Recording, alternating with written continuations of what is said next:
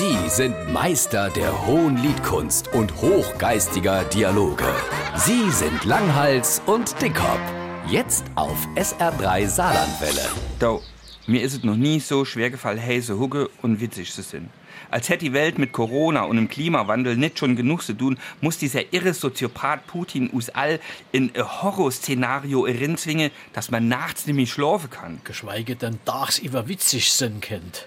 Aber wenn wir nicht mehr witzig sind, haben doch die, die us beherrschen will, mit ihrem kranken Irrsinn schon gleich gewonnen. Das können wir auf keinen Fall zulassen. Ich habe eine Idee. Es gibt einen schönen Brauch in der katholischen Kirche. Am Ende von der Osternacht, das ist die Miss, wo die Hälfte von der Leute während der ganzen Miss fast inschläft. Weil der Pastor so langweilig predigt. Nee, weil die Miss morgens um 6 Uhr anfängt und man um halb sechs aufstehen muss. Also, am Ende von der Miss verzählte Pastor ein Witz und die Leute dürfen in der Kirche laut lachen. Sinn und Zweck ist es, der Teufel zu verhöhnen und dort damit auszulachen.